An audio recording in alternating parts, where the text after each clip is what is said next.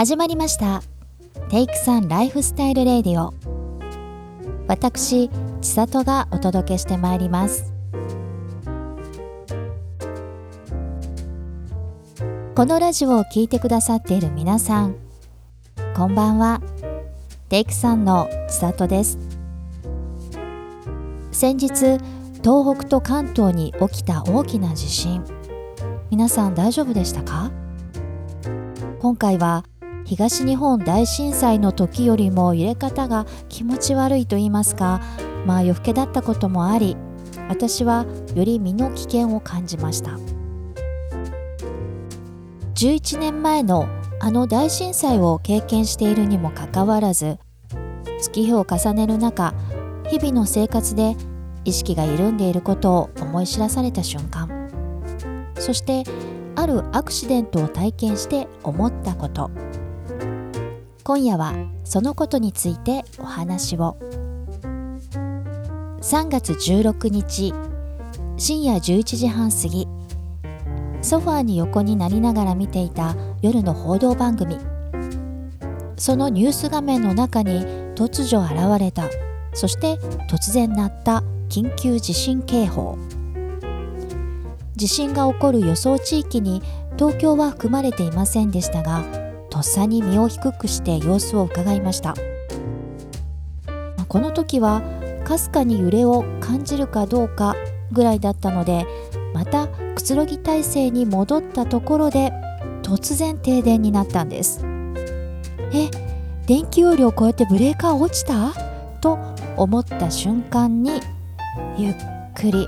でもとても深い感覚の揺れが始まりました。真っ暗な中長くて大きな揺れ身を低くしていても体ごと持っていかれそうな感じがして思わずソファーの肘掛けにつかまりました。やっと揺れが収まってもちょっとパニック状態で夫の携帯に電話。ちょうど職場を出ようとしていたところだったのですが我が家が停電だと話すと彼の職場は特に変化なしとのことでした。まあここで夫と会話ができたことで動揺していた気持ちも落ち着きましてスマホの明かりを頼りにブレーカーチェックへ、うん、どうやらブレーカーの問題ではなさそうだ。ということは分かったのですがまさか地震による停電だとは気づかず。とりあえず各部屋に設置している懐中電灯をつけて回り電池式の携帯ラジオをつけました。そしてラジオのニュースの中で初めて地震が原因で一部停電していることを知ったのです。カーテンを開けて外を見てみると隣の駅周辺は明かりがついているのに我がマンション周辺は真っ暗。同じ区内でも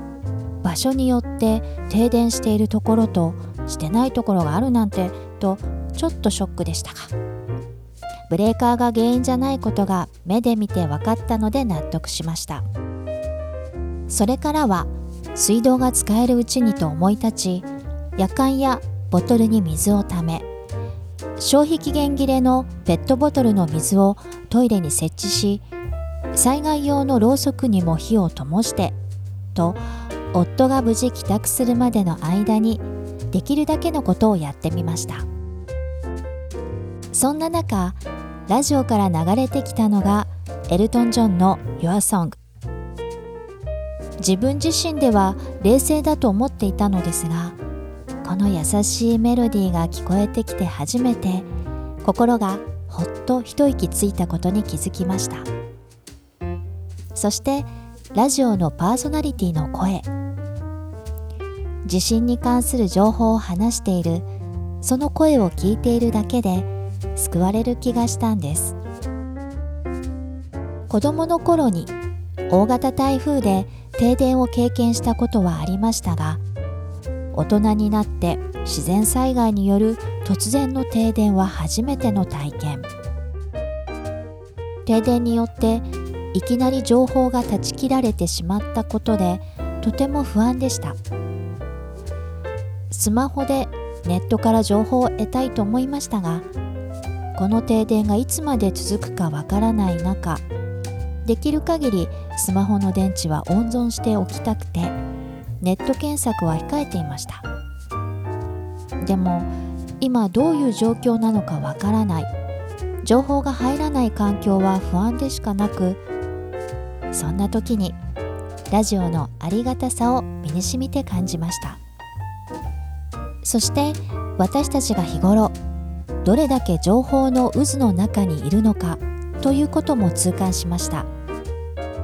溢れかえるデジタル環境と垂れ流される情報。それらを無意識に取捨選択しながら生きている日々。それが当たり前の時代。だけど一瞬にしてその状況が遮断されると人はどうしていいかわからなくなると同時にいかにあらゆる便利なものに寄りかかって生活していたのかということを思い知らされました。暗闇の中部屋を照らす暖かいろうそくの明かりラジオから聞こえてくる声が同じ不安を抱える人たちをつないでくれていて流れてくる音楽が心に安らぎを与えてくれること。アナログなもの。アナログなこと。その温かみと大切さに改めて気づかされました。ということで今日はここまで。それではオーバー